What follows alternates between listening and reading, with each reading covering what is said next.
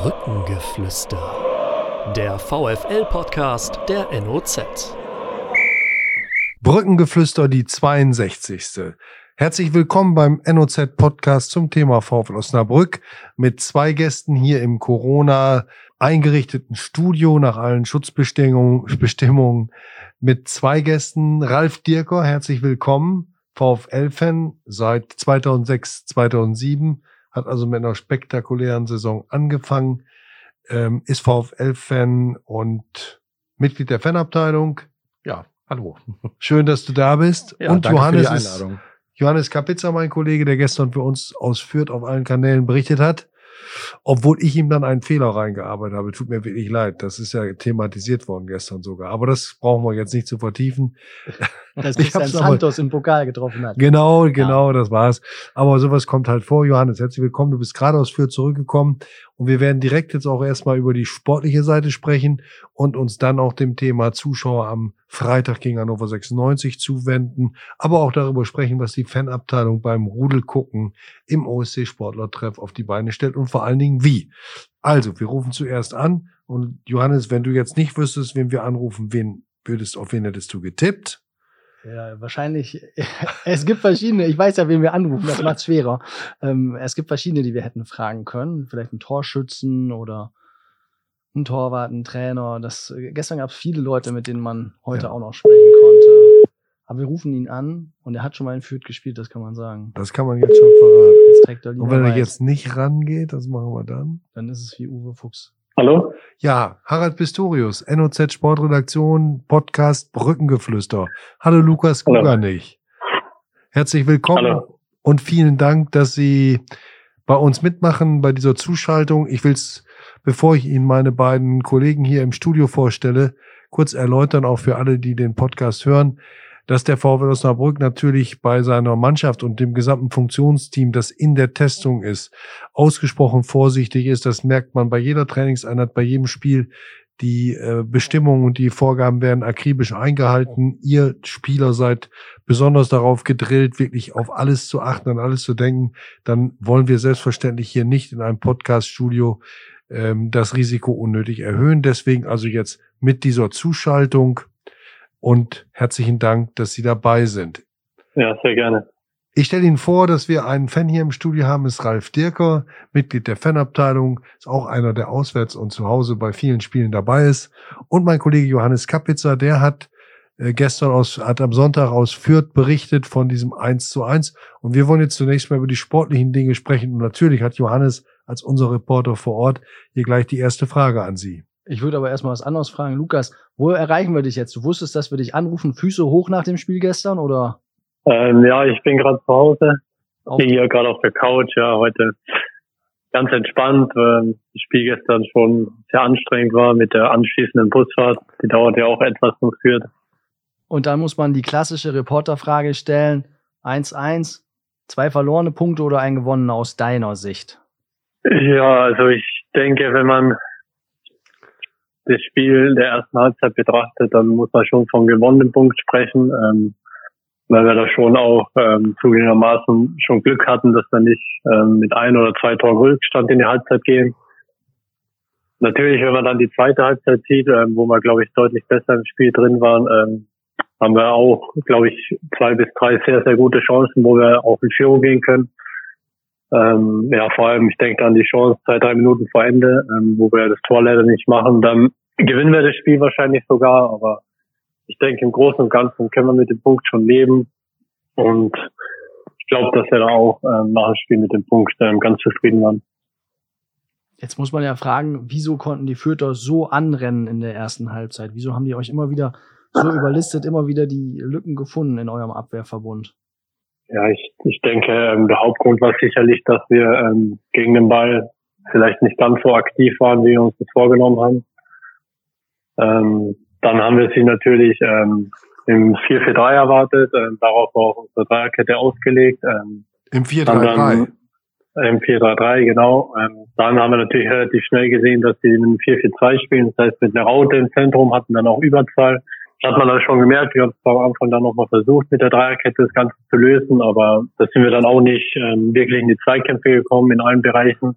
Und ja, dann haben wir das Ganze umgestellt, ähm, haben das Ganze dann gespiegelt, auch mit dem 4-4-2. Ähm, ich denke, dann sind wir schon ein bisschen besser reingekommen, ähm, aber trotzdem noch nicht ähm, ganz so, wie wir uns das vorgestellt haben. Haben dann in der Halbzeit ähm, einige Dinge angesprochen, haben dann auch ähm, mit dem Wechseln ein bisschen was verändert. Und ja, ich glaube dann schon, dass wir zweite Halbzeit ähm, deutlich besser waren, auch gegen den Ball. Ich habe es auch so empfunden, dass am Anfang, dass es tatsächlich ähm, man, man wirklich äh, beim Zuschauen so gewisse Bedenken hatte und äh, bisschen Angst hatte, dass es komplett schief geht. Und dann ist die Stabilisierung dann nach der Pause aber auch einfach gekommen, weil man hat am Anfang einfach gesehen, das äh, führt wirklich zu häufig und zu einfach dann durchgekommen ist. Und da hat man eher Glück gehabt, dass die Chancenverwertung der Mau war. Ansonsten ähm, insgesamt glaube ich schon, ja, es ist, ist eine etwas schwierige Abwägung, gerade in Bezug auf die, die letzte Chance, die noch äh, dann leider vergeben wurde. Da hätte man vielleicht wirklich noch die zwei Punkte mehr auf dem Konto haben können, aber letztlich, glaube ich, unterm Strich kann man sich nicht beschweren. Lukas, vielleicht nochmal zurück zum System. Du hast eben äh, beschrieben in den, mit den gängigen Zahlenkombinationen, wie ihr angetreten seid. Ich habe heute Morgen äh, oder heute Mittag im Nachgefragt, unserem Videointerview mit Marco Grote, so ein bisschen die Frage gestellt, was, was ist denn eigentlich wirklich wichtig auf dem Platz? Die, die Anordnung oder nicht doch viel eher die Frage, wie aktiv ähm, der, der, die Mannschaft die Zweikämpfe annimmt, wie individuell jeder am Mann ist. Also manchmal wird mir ehrlich gesagt das System dazu sehr in den Vordergrund gerückt. Ja, das, das kann schon sein. Klar ist, ähm, das Wichtigste ist natürlich, dass man aktiv gegen den Ball arbeitet, dass man auch Bälle erobern will. Das haben wir ähm, am Anfang nicht so gut hingekriegt. Ähm, aber trotzdem hatten wir ja vor dem Spiel einen Plan, wie man das Ganze angehen will ähm, haben dann auch ähm, die ganze Woche eigentlich ähm, alles mit der Dreierkette oder Fünferkette auch trainiert. Ähm, und dann ist es natürlich schwierig im Spiel auf dem Platz dann Lösungen zu finden, wenn der Gegner ähm, doch anders spielt wie erwartet. Und dadurch hat man dann auch diesen Alternativplan, auch im 4-4-2, das haben wir dann umgesetzt. Ähm, aber ich, ich, ich stimme da auch zu, dass es nicht immer nur eine Systemsfrage ist, dass es auch ähm, was mit Bereitschaft zu tun hat, die Bälle dann wirklich zu erobern, aktiv in die Zweikämpfe zu, gehen und das haben wir dann teilweise in der ersten Halbzeit nicht so gut gemacht und da hat man auch gesehen, wenn wir da nicht hundertprozentig da sind, dann ähm, kriegen wir halt Probleme. Welche Rolle hat dir denn besser gefallen? Die in der Dreierkette oder die später auf der Sechserposition davor? Du kennst ja beides, du kannst beides spielen. Was hast du gestern lieber gespielt? Gestern muss ich schon sagen, ähm, dass es auf der 6 natürlich ein bisschen besser war, weil, weil ich denke, dass uns das allen ganz gut getan hat, dass wir da umgestellt haben. weil wir dann einfach auch ähm, besser gestanden sind. Wir haben äh, mehr Balleroberungen gehabt, jetzt nicht nur von mir generell. Und ich denke, dass uns das generell ganz gut getan hat, dann gestern auch Viererkette umzustellen. Ähm, hätte natürlich auch mit Dreierkette funktionieren können, aber es war halt ähm, gestern dann nicht so. Äh, deshalb denke ich schon, dass die Umstellung absolut in Ordnung war und ich war dann auch ähm, ganz zufrieden mit mir auf der 6. In der Dreierkette hatte ich da auch ähm, schon ein paar Probleme, aber ja, im Endeffekt war es dann schon ganz gut auf der 6. Du bist ja in der vergangenen Saison schon mal wieder in Fürth gewesen, gestern aber auch wieder. Wie war es denn zurückzukommen für dich als Ex-Fürther? Ja, ganz schön. Also man sieht halt immer ein paar ein paar bekannte Gesichter. Man kann sich mal mit den Spielern wieder unter, äh, persönlich unterhalten, mit denen man schon zusammengespielt hat.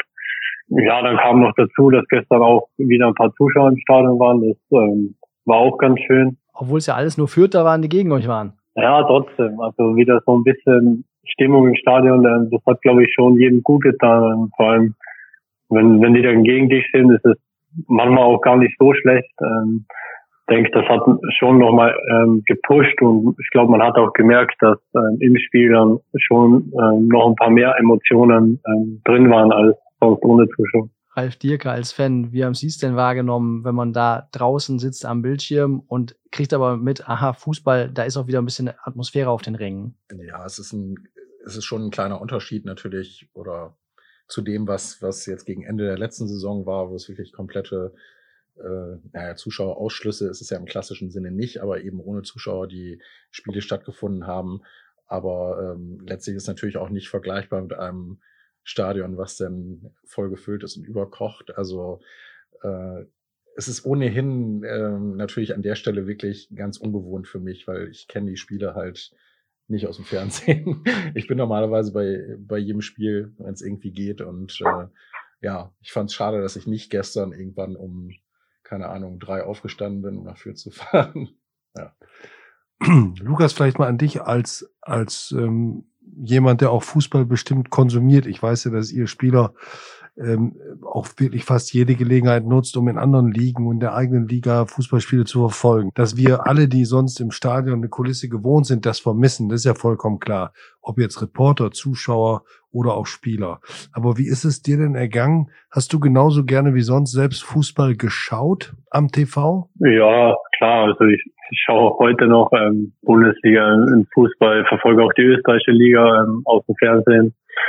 Und ja, de dementsprechend schaue ich schon viel Fußball auch im Fernsehen. Aber es macht es genauso viel Spaß, einem Spiel am Fernseher zuzuschauen, das im leeren Stadion stattfindet, wie die Atmos äh, im Vergleich dazu zu den zu atmosphärisch dichten Spielen? Ja, also ich muss sagen, ähm, ich schaue ich schaue äh, das Spiel jetzt ähm, lieber im Fernsehen als, als im leeren Stadion. Also mhm.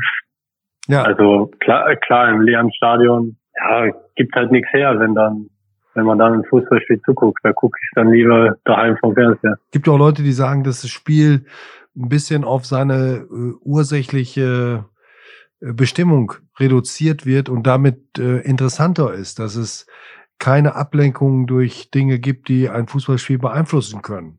Also so gerade Taktik-Nerds, die sagen, Fußball am Fernsehen äh, macht mir ohne Kulisse mindestens genauso viel Spaß wie mit. Aber damit können Sie sich nicht anfreunden. Mm, nee, nicht wirklich. Ich finde, man, man, der Fußball lebt ja auch davon, dass Leute im Stadion sind und wir Spieler leben auch davon, ähm, wenn wir zu Hause vor einem vollen Stadion spielen. Das hat man, hat man auch nach der Corona-Pause gemerkt, wie wir uns daheim deutlich schwerer getan haben ohne Zuschauer. Und ich denke, davon leben wir auch als Mannschaft, wenn wir vor vollen Haus spielen. Das gibt nochmal diese extra Prozent und ich denke schon, dass das wichtig ist, wenn man, wenn man da Unterstützung von Rängen ja. hat. Wenn wir jetzt mal auf die, auf die Bilanz des VfL Osnabrück schauen nach der Corona-Pause, dann fällt schon auf, dass ihr jetzt in sechs Auswärtsspielen kein Mal verloren habt. In Fürth habt ihr gewonnen, alles andere war unentschieden. Bei zum Teil hochkarätigen Gegnern wie Arminia Bielefeld, Hamburger SV, VfB Stuttgart oder jetzt auch wieder Fürth. Äh, zu Hause hat's dagegen auch aus Spielsituationen heraus, die eigentlich günstig für euch waren, Niederlagen gegeben. Ähm, glaubst du, dass, dass das auch eine unmittelbare Auswirkung davon ist, dass eben kein Publikum an der Bremer Brücke war seit März? Ja, das kann durchaus sein, weil ich denke, wir, wenn man die Spiele in der Hinrunde gesehen hat zu Hause, ja, was da teilweise los war, das war schon sehr, sehr gut und das hat uns auch zusätzlich gepusht und das hat uns auch nach der Corona-Pause ein bisschen gefehlt und genauso hat es uns auswärts auch geholfen, weil ich meine, wenn man in Stuttgart oder in Hamburg vor 50.000 Fans spielt, die eine Mannschaft nach vorn treiben und jede kleinste Schiedsrichterentscheidung dann vielleicht kritisieren, dann wird es vielleicht auch ein bisschen schwerer. Und ich denke, dass es das auswärts zugute gekommen ist und ähm, zu Hause dann halt weniger. Du hast es ja eben schon angesprochen, Fußball mit Fans entführt, auch wenn das Stadion nicht voll war, war es stimmungsvoll. Am Freitagabend zu Hause gegen Hannover habt ihr ja auch die Aussicht, dass zumindest Zuschauer wieder euch anfeuern können. Ja, ich glaube, das wird jeden von uns freuen, wenn das möglich wäre am Freitag. Ähm, ich weiß jetzt nicht, ob da schon eine Entscheidung gefallen ist, aber ich glaube, ich kann dafür alle sprechen, dass wir schon darauf hoffen, dass ähm, wenigstens einige kommen können und dass wir da auch wieder Unterstützung bekommen. Ja, es ist, ähm, wir haben ja jetzt, zeichnen jetzt gerade an diesem Montag auf. Der Podcast wird dann am Dienstag ausgestrahlt. Also der aktuelle Stand ist jetzt, dass äh, es sogar einen Entwurf für eine neue Verordnung des Landes Niedersachsen gibt, dass nur noch 20 Prozent der äh, der, der Sitzplatzkapazität mit Zuschauern besetzt werden darf. Vorher hieß es ja 20 Prozent der Gesamtkapazität. Die sollten sich dann auf den Sitzplätzen verteilen. Äh, das wären in Osnabrück dann 3300 gewesen. Ähm, und wenn es jetzt zu dieser neuen Verordnung kommt, die das Ganze also absenkt dann absenken würde, so muss man sagen, dann wären es nur noch 1200, 1300 oder so. Aber ich glaube, okay. selbst das würde man wahrscheinlich als enormen Fortschritt empfinden, oder Ralf? Was glaubst du? Wie machst du es denn selbst? Wirst du dich um eine Karte bemühen? Schwieriges Thema. Also ich finde, grundsätzlich ist es natürlich so, kann ich durchaus verstehen, dass die, dass die Clubs in Richtung Normalität zurück möchten. Aber ähm, ich kenne auch viele, ähm, viele Fans, die eben aus ihrer Sicht äh, im Rahmen dessen, was sie als Fankultur definieren, im Rahmen dessen, was sie als Fankultur sehen, ähm, das für ausgeschlossen halten, einfach ins Stadion zu gehen und äh, ja doch ein Stück weit eher das Spiel als solches zu konsumieren und vielleicht weniger darauf einwirken zu können. Und ähm, ich finde, es ist ein schwieriges Thema. Also es ist, äh, ich würde es, glaube ich, versuchen, um es mir mal anzuschauen, um einfach mal jetzt nicht nur am Fernseher zu sehen, wie die Atmosphäre wirklich im Stadion ist, wo da nur tausend Leute sind, was man vielleicht sonst nur aus äh, Groß Asbach kennt, wenn man alleine auswärts da ist und sonst äh, niemand von den Heimzuschauern.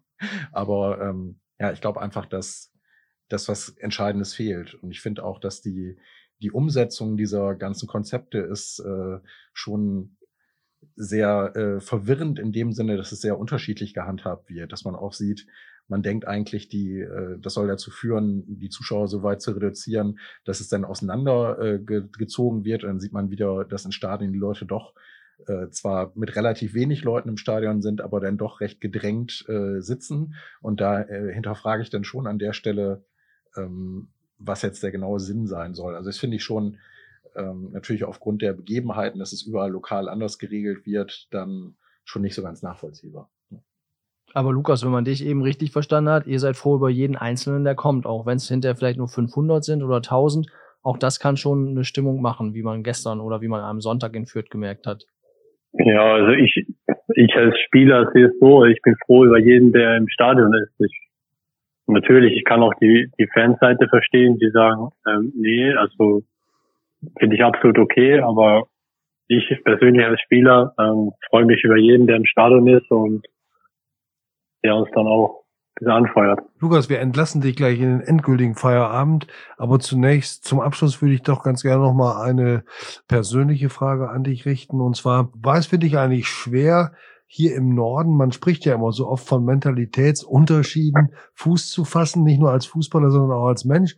Oder bist du schon inzwischen so Osnabrücker, dass du äh, die Heimat gar nicht mehr brauchst? Ja, von daheim weg bin ich ja, bin ich ja jetzt schon, schon einige Jahre. Also klar, ähm, von Fürth nach Osnabrück ist auch ein bisschen eine Strecke, ähm, aber ich habe mich eigentlich direkt ähm, wohlgefühlt. Ähm, ich wurde ähm, super aufgenommen. Ich glaube, rein charakterlich ist unsere Mannschaft sowieso top. Ähm, da gab es überhaupt keine Probleme und ja, ich fühle mich fühle mich sehr wohl in Osnabrück und mir gefällt auch das Ganze drumherum hier ähm, und deshalb ähm, war die Umstellung nicht sehr groß für mich.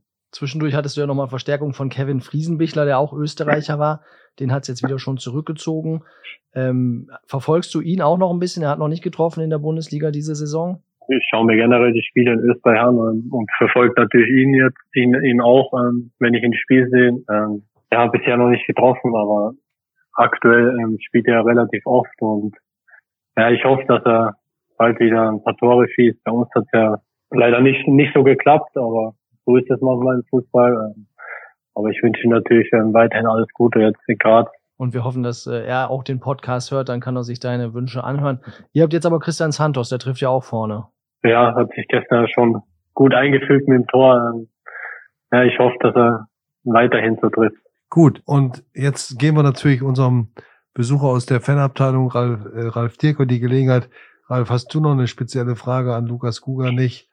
Der ja ausführt gekommen ist und hier als Defensiv-Allrounder, so würde ich es mal nennen, mit einer gewissen Neigung zur Sechs heimisch geworden ist auf Anhieb und auch ein Leistungsträger geworden ist. Ja, im, im Prinzip äh, hat er es ja schon ein bisschen beschrieben, sozusagen den, den Unterschied, wenn jetzt Fans da sind oder Fans nicht da sind. Ähm, Fragen dazu habe ich jetzt im Prinzip nicht ja. mehr. Ich kann es durchaus nachvollziehen, wenn er sagt, äh, dass es äh, schön ist, sozusagen um jeden Fan, der da ist, aber es wird, wird trotzdem ein großer Unterschied sein. Ich hatte jetzt gedacht, du fragst nach dem Unterschied zwischen Daniel Thune und Marco Grote. Ja, ja gut, das, äh, die Frage kann ich gern weitergeben, dann können wir das über Bande spielen, ja.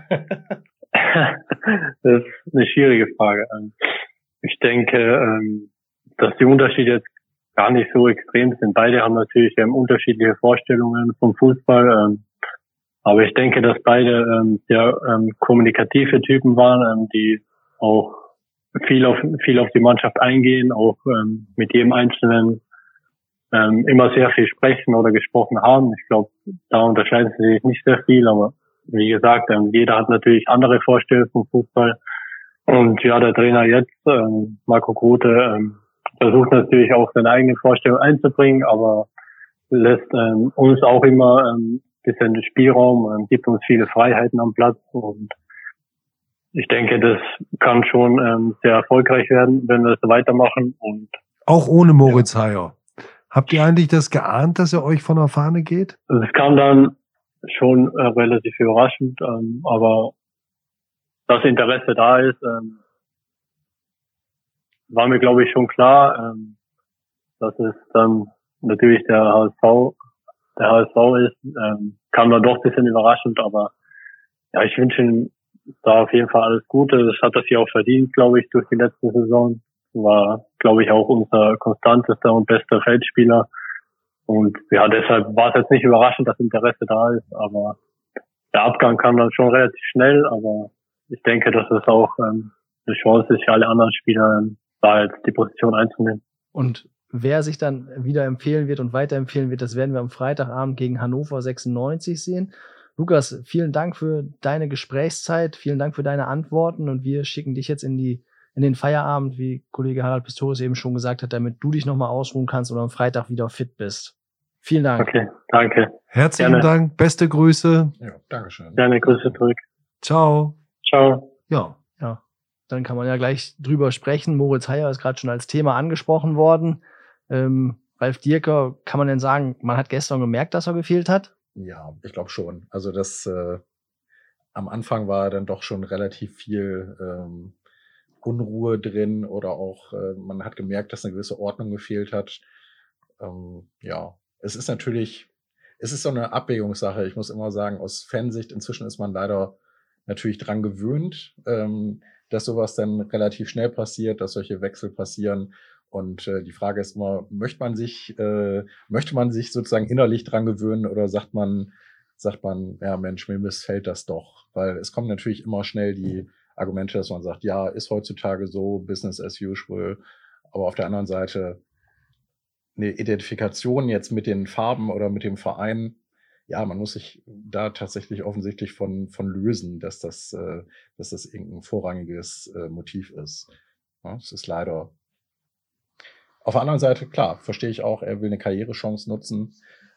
Aber wenn man es nochmal auf Daniel Thune äh, runterbricht und da nochmal anknüpft, ist es natürlich so, ob er sich jetzt gerade mit dem HSV einen großen Gefallen hat, getan hat, da bin ich mir unsicher.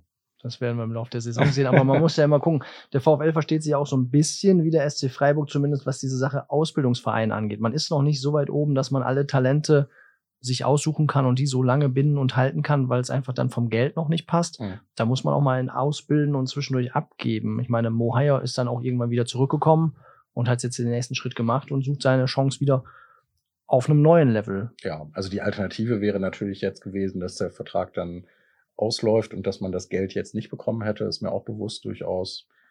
Ähm, ja, ich mache jetzt auch niemandem da irgendwelche Vorwürfe, aber es ist tatsächlich ich weiß auch nicht, ob es wirklich früher besser gewesen ist. Es waren nur ein, es waren andere Verhältnisse im Profifußball und dass es dann Spieler gab, die ganz lange bei einem Verein geblieben sind. Natürlich hat sich dann auch später ein besonderes Verhältnis und eine besondere Ausstrahlung zu den Fans entwickelt. Aber es gab auch nicht diese hohe Fluktuation, weil natürlich ein Wechsel ähm, muss ja immer erkauft werden, auch früher. Und ähm, da gab es gar nicht so viel Geld. Das hat sich dann auf einige wenige oder weniger Positionen beschränkt. Den Mittelstürmer, den herausragenden Torwart, den Libero äh, oder den Nationalspieler, aber viele andere, äh, sei es jetzt so Körbel über Eintracht Frankfurt oder sagen wir Lothar ganz beim VfL Osnabrück, die äh, treu und brav ihre Dienste gemacht haben, die hätten natürlich bei dem, was sie verdient haben, äh, auch gar nicht so ähm, schnell ohne weiteres einen neuen Verein gefunden. Heißt, Damals wurde insgesamt nicht so viel verdient und das hier aufzugeben, was man hier hatte, für eine Ungewissheit, ist, äh, kann heute wesentlich schneller erkauft werden, wenn man sieht, dass da dann eben schnell Monatsgagen um 30, 40, 50.000 auch schon in der zweiten Liga gezahlt werden. Und ich würde fast vielleicht sogar so mal weit sehen, oder so weit gehen zu sagen, eigentlich war ja auch für Fürth Personal da mit reichlicher Erfahrung in der Innenverteidigung. Timo Beermann, Maurice Trapp, Lukas Guganich, dann außen Ken Reichel hat Bundesliga gespielt Äh, Bashi Aidini hinten rechts ist auch nicht neu in der Liga. Also daran kann es eigentlich nicht gelegen haben. Und davor Niklas Schmidt, David Blacher oder später Ulrich Tafferthofer, da sieht man, das hat auch Zweitliganiveau. Auch wenn Mohaya nicht da ist, kann man ihn ersetzen. Aber irgendwie war es gestern trotzdem defensiv nicht so sicher, wie man sich das äh, erwartet hatte, auch von den erfahrenen Leuten dann erstaunlicherweise. Ralf, wir wollten ein bisschen sprechen, wie du äh, und viele Fans den Fußball jetzt konsumieren, den VfL. Ihr habt ähm, mit der Fanabteilung ein Rudelgucken eingeführt. Erzähl uns doch mal, wie die Idee entstanden ist, wie ihr das umsetzt, mit welchen Möglichkeiten, mit welchen Mitteln Mhm. und wie das so läuft. Das war jetzt das zweite Mal nach Ja. Todesfelde. Richtig, genau. Also die Überlegung war einfach, ähm, wie man es wieder möglich machen kann, dass man ein bisschen mehr in Kontakt kommt, sich austauscht, natürlich auch die, natürlich auch die Spiele zusammen schauen kann. Und äh, da war die Überlegung, dass wir gesagt haben, zunächst mal, ja, was macht man jetzt? Ähm, ruft man dazu auf, dass man äh, irgendwo Tische in der Kneipe reserviert?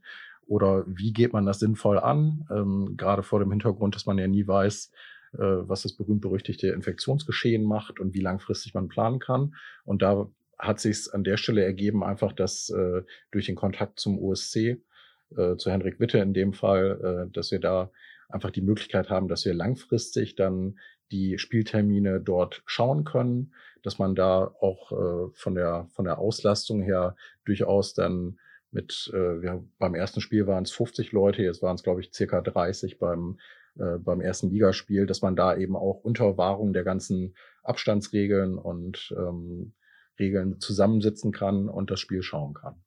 Wobei das, was Herr Pistorius eben angedeutet hat, ist tatsächlich eben eher so, äh, es geht in Richtung Spiel konsumieren in dem Sinne. Für mich ist das eben äh, an der Stelle eine komplett andere Erfahrung, irgendwo zu sitzen und sich das Spiel im Fernsehen anzuschauen. Und das äh, ist für mich immer noch so ein bisschen seltsam.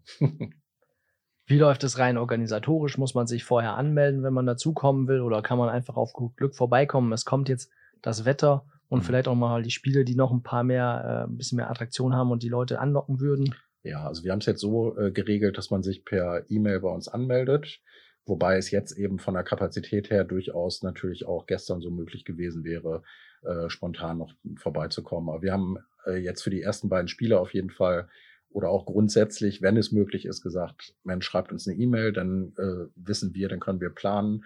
Wir haben auch entsprechend äh, das so ein bisschen aufgeteilt auf die Tische, wo wir jetzt wussten, äh, da haben sich jetzt Leute zusammen angemeldet, die zusammensitzen möchten, damit man einfach auch diese ähm, Aufsplittung mit den maximal Zehner-Tischen dann vernünftig hinbekommt.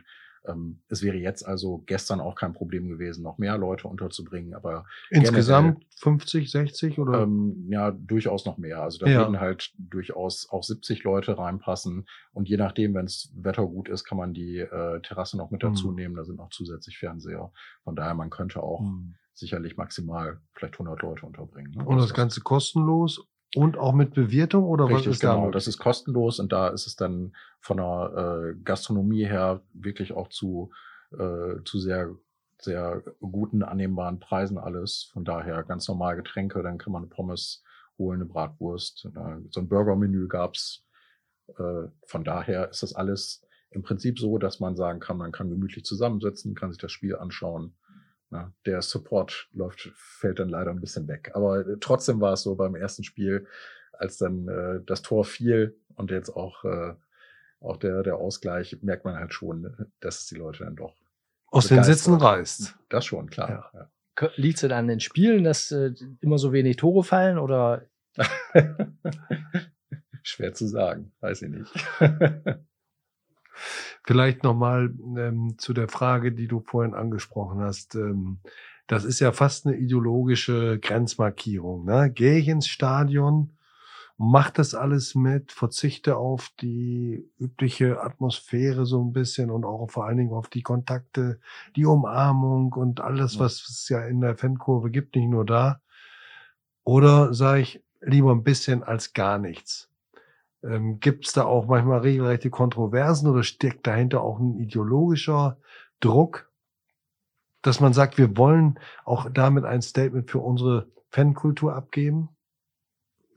Also ich würde es jetzt nicht als ideologischen Druck bezeichnen. Ich, ich sehe es einfach so, dass ich dass ich genauso akzeptiere, wenn jetzt jemand das kategorisch für sich ausschließt und sagt, äh, nach dem Motto entweder alle oder keiner, ähm, er möchte halt Fankultur oder sie äh, Fankultur nicht so erleben, dass man im Stadion sitzt und tatsächlich eher zum Konsumieren äh, äh, sozusagen verurteilt ist oder diese, diese ganze, dieses ganze, wie sagt man, neudeutsch Setting halt anders ist, als man es kennt.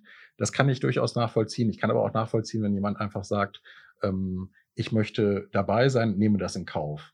Ich finde es halt nur schwierig, äh, wenn man sich die gesamte Entwicklung anguckt. Ähm, es war viel jetzt im Sommer von Reformen die Rede und äh, die DFL hat auch dann zum Teil so ein bisschen äh, Kreide gefressen und hat sich dann eher so geäußert, dass man gesagt hat, ja Mensch, wir müssen, wir müssen Reformen anstoßen. Ähm, ich traue dem Beraten ehrlich gesagt nicht. Also ich glaube tatsächlich, dass äh, leider vieles sich nicht ändern wird, obwohl wir da eine höhere ja, größere Nachhaltigkeit an, bräuchten, was Lizenzierungsbedingungen angeht. Das alles. Also ich glaube, es besteht eher die Gefahr, dass man versucht, das, das Rad in eine andere Richtung zu, äh, zu lenken. Gibt jetzt ja auch diese Sache mit Stadionallianzen in der NRW, dass man also eher versucht, diesen Aspekt reinzubringen, dass man mehr Kontrolle haben möchte. Und ja, das sehe ich sehr kritisch. Müssen wir auf jeden Fall unter Beobachtung halten. Aber ich will nochmal zurück zu der Atmosphäre. Johannes, du warst ja, du hattest ja nun das Privileg, als erster von uns Redakteuren, wenn wir jetzt mal Todesfeld ein bisschen ausklammern, ein normales Zweitligaspiel mit äh, Zuschauern zu sehen. Was hattest du für ein Gefühl? War es dann doch eher relativ schnell wieder Gewohnheit oder hast du es auch so ein bisschen genossen?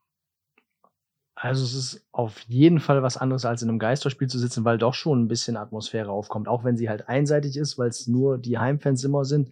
Aber man merkt dann schon, wenn einfach im Stadion was los ist, klar, dann hat es am Sonntag eher den VfL getroffen, wenn, wenn eine Entscheidung pro VfL war. Dann gab es natürlich die Pfiffe. Da hätte man sich auch mal gewünscht, dass vielleicht einer für den VfL geklatscht hätte oder wenn äh, einer mal abseits signalisiert hat, dann haben wir alle natürlich gesagt, hör mal auf, das war doch nie im Leben abseits. Da hätte man sich ein bisschen mehr Ausgewogenheit gewünscht vielleicht, aber gut, das ist dann so. Am äh, Freitag wird es dann genau andersrum sein, dass alle nur auf Seiten des VfL sind. Aber ja, ich fand es schon, dass es so ein bisschen was von der Atmosphäre hatte, auch wenn nur 3000 da waren. Die haben natürlich dann ein bisschen intensiver Stimmung gemacht. Äh, es war teilweise, glaube ich, so, dass man in Bayern, wenn man am Platz sitzt, die Maske nicht mehr aufhaben muss. Dann kann man natürlich auch ein bisschen anderen Support machen. Und dann hat man einfach schon das Gefühl, dass auf jeden Fall nicht mehr das Stadion ganz leer ist und dass da nur zwei Mannschaften auf dem Rasen spielen, sondern dass da ein bisschen Leben drin ist in so einem Spiel. Mich würde da interessieren, Ralf Dirke, wenn jetzt, äh, Sie haben ja vorhin gesagt, vielleicht mal reingucken, um, um die Atmosphäre selber zu erleben. Jetzt kommt einer an und sagt, Mensch, ich habe für Hannover abends noch eine Karte frei. Würden Sie hingehen oder würden Sie nicht hingehen? Ja, ich, ich würde es mir anschauen. Aber eher tatsächlich unter diesem etwas experimentellen Gesichtspunkt, ja. um, um, es mir mal anzuschauen. Wie fühlt sich's an? Ja, ja genau. Wie, wie viel müssten denn rein dürfen, damit Sie sagen, jetzt gehe ich wieder aus voller Überzeugung hin? Also vielleicht ist es schon mal 3000. Müssen die Stehplätze geöffnet werden oder muss wieder volle Hütte sein dürfen? Gibt es ja, da so eine Grenze? Das ist schwierig, weil man da ja keine Vergleichsmöglichkeit hat. Also natürlich hat man eine kleine Vergleichsmöglichkeit, dass man jetzt äh, bei dem Fürth-Spiel zumindest akustisch ein bisschen wahrgenommen hat, äh, was passiert, wenn Zuschauer wieder da sind im Vergleich zu dem, diesem völligen, dieser völlig trostlosen Veranstaltung, ähm, wenn gar keiner hinkommen darf. Es ist schwierig abzuschätzen. Also ich kann ich tatsächlich so jetzt nicht quantifizieren, mhm. dass ich sage, ab so und so viel Zuschauern. Das ist okay. Als kleine Hilfestellung will ja. ich vielleicht mal daran erinnern, als etwas älterer darf ich das, dass ich Zweitligaspiele im Stadion des VfL Osnabrück, auch unter Flutlicht, auch gegen den Spitzenreiter, der war, hieß damals eigentlich nur FC Homburg, Spiele gesehen habe, da waren 3000, 4000, wenn es 5000 Zuschauer waren, dann haben wir schon von einer guten Kulisse gesprochen. Nicht? Also das, das ist zwar relativ lange her, aber das war Fußball, der hätte noch mehr kommen können, aber es war auch Fußball. Mhm. Und es hat auch atmosphärische Ausschläge gegeben. Natürlich andere als heute, das ist klar, das hat sich verändert. Und das müssen wir jetzt auch nicht ausdiskutieren, woran das liegt. Aber, wie gesagt, 3000 Zuschauer, das fände ich schon eine, eine richtige Ansage. Besser als nichts. Hm, ich glaube sogar, es wird ein großer Unterschied sein. es wird nicht nur ein bisschen besser sein. Es wird ein großer Unterschied sein, wenn die richtig äh, Alarm machen. Wir werden sehen. Rudel geguckt wird trotzdem, Ralf Dierker. Ja. Bei jedem Spiel. Nicht nur Auswärtsspiele, auch jedes ja. Heimspiel. Richtig, genau. Also es ist zumindest jetzt die Option. Natürlich ist es so, wenn, wenn es sich jetzt weiterentwickeln würde, dass wirklich wieder deutlich mehr Zuschauer rein dürfen und dadurch die, das Interesse gegebenenfalls abnimmt, dann kann man natürlich vielleicht immer noch sagen, Mensch, wir machen das jetzt nicht mehr, aber grundsätzlich äh, haben wir es jetzt erstmal terminmäßig so geblockt und auch bei den äh, natürlich ungeliebten Montagsspielen, ähm, dass wir gesagt haben, oder englische Wochen, ja, äh, wir, wir bieten die Möglichkeit. Mhm.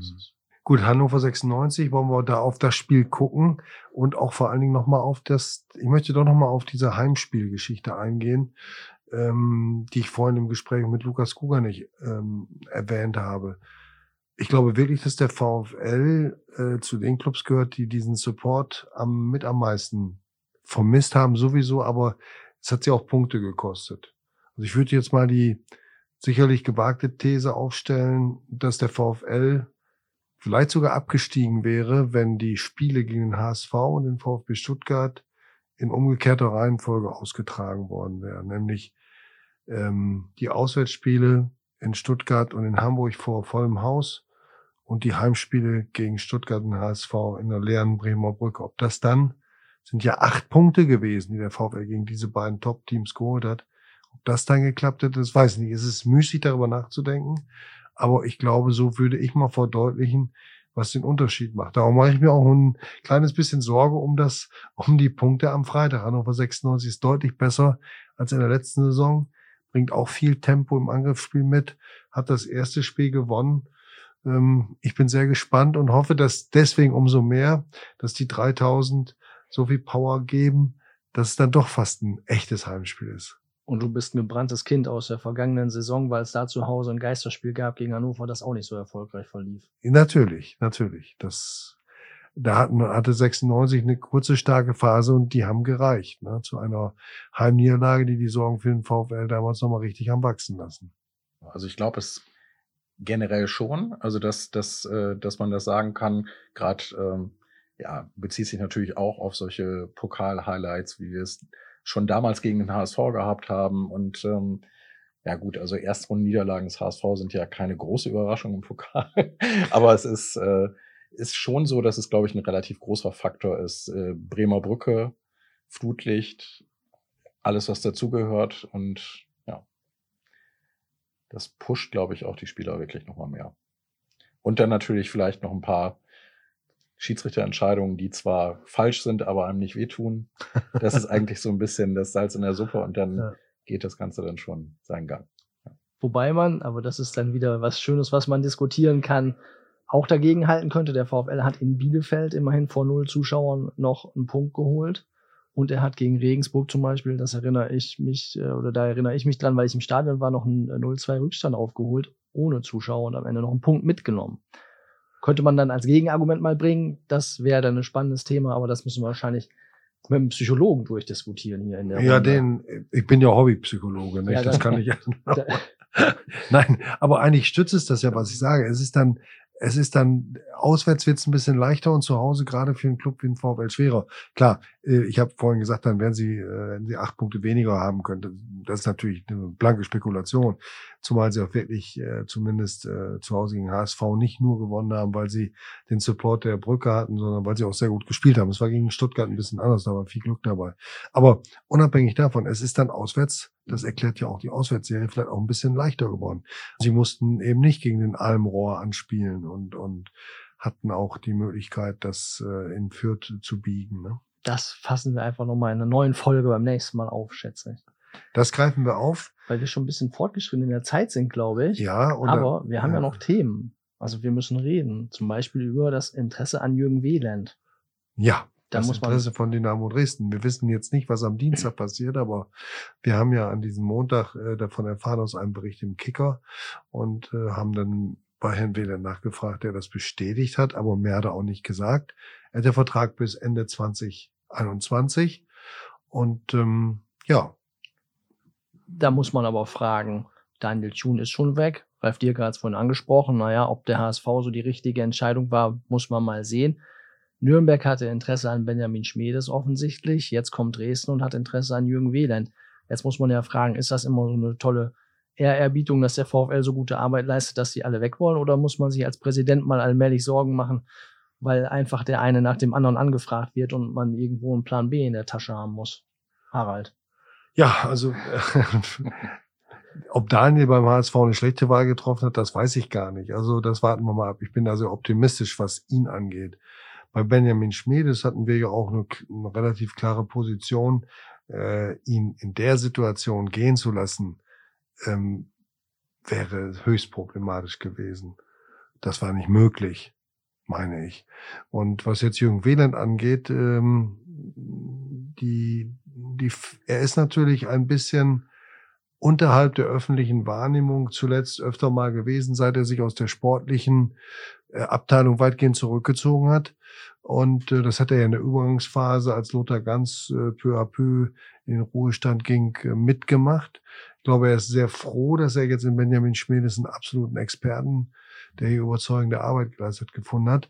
Ähm, ich kann mir vorstellen, dass bei ihm auch dieser Heimataspekt, er ist in einem Alter, da denkt man vielleicht auch drüber nach, nochmal zu wechseln. Und wenn es dann die Heimat ist, warum nicht? Er hat, er kennt halt die Verhältnisse in Dresden. Er kennt, er war dort jetzt äh, noch unlängst als das äh, vorbildliche Trainingszentrum dort, Trainings- und Nachwuchsleistungszentrum eingeweiht worden ist. Das hat er sich angesehen, weil der VfL ja in kleinerem Maßstab Ähnliches plant. Ich weiß es nicht. Ich kann es nicht sagen, was ihn da treibt. Aber es wäre natürlich, ähm, im Grunde ist jede Abwerbung auch immer ein Kompliment, das ist klar. Aber es bringt auch ein bisschen Unruhe, wenn erst der eine angefragt wird, dann der nächste und jetzt der dritte schon. Ja, aber das haben sie doch gut gemacht, haben doch mit Marco Groth den Trainer geholt, der, glaube ich, äh, viel Kontinuität bedeutet, aber auch viel Innovation. Das ist eine gute Mischung. Und bei Benjamin Schmedes muss man sehen, ob das, was angeklungen ist über so eine na, nennen wir es mal, binnenklimatische Eint Eintrübung des Binnenklimas. Das, das war ja durchaus zwischen den Zahlen herauszulesen, ob sich das widerlegt und ob er bereit ist, einen Vertrag äh, zu verlängern und dabei nicht nur mehr Geld zu verdienen, sondern vor allen Dingen mehr Kompetenzen zu haben und auch vor allen Dingen mehr Aussicht darauf, hier etwas aufzubauen, aufzubauen, was nachhaltig ist in Richtung zweite Bundesliga fragen wir stellvertretend für die Fans in Anführungsstrichen extra, weil es die Fans nicht gibt, aber wir fragen einen von Ihnen, Ralf Dierker, wie sehen Sie das Ganze? Daniel Schuhn haben wir abgehandelt, der ist auch weg, das äh, ändert sich nicht mehr. Ja, es ist äh, an der Stelle ähnlich wie Harald Pistorius es auch einschätzt. Das äh, ist natürlich immer auf der einen Seite dann so, dass es, dass so ein, so ein Abwerbungsprozess äh, oder so eine Anfrage natürlich immer bedeutet, ja, äh, dass dass entsprechende Wertschätzung für die Arbeit dann da ist, dass, dass irgendwo wahrgenommen wird, dass da die Arbeit entsprechend erledigt wird.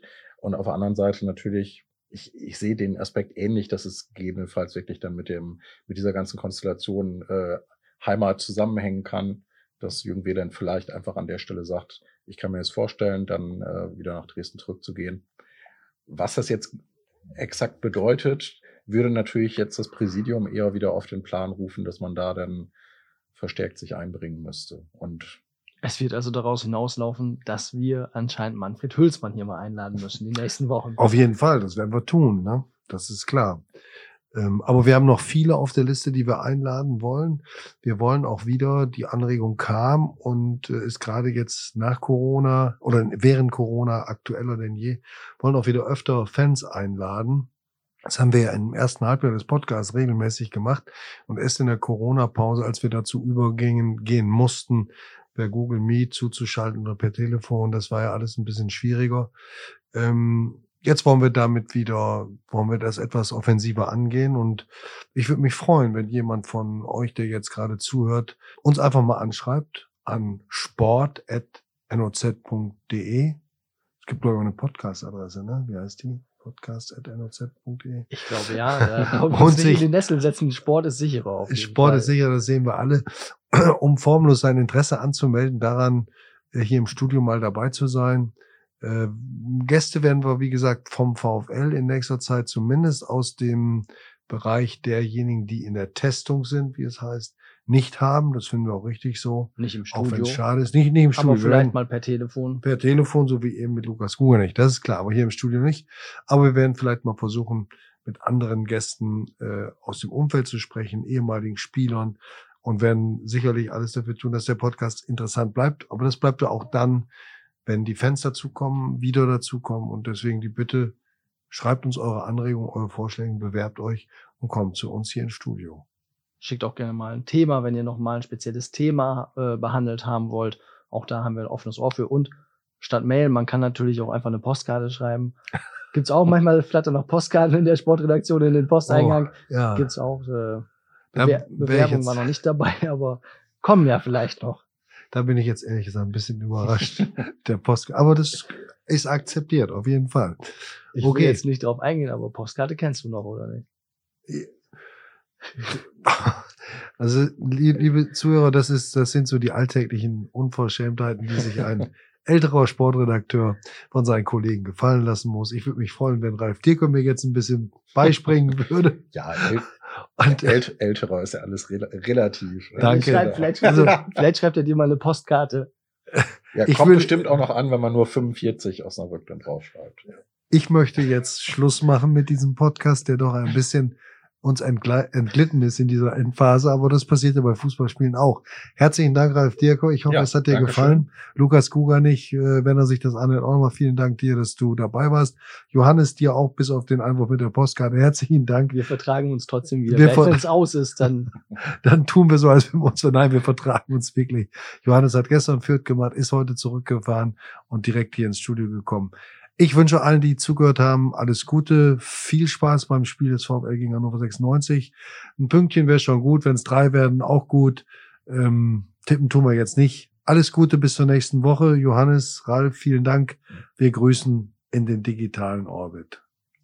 tschüss. Tschüss. Tschüss.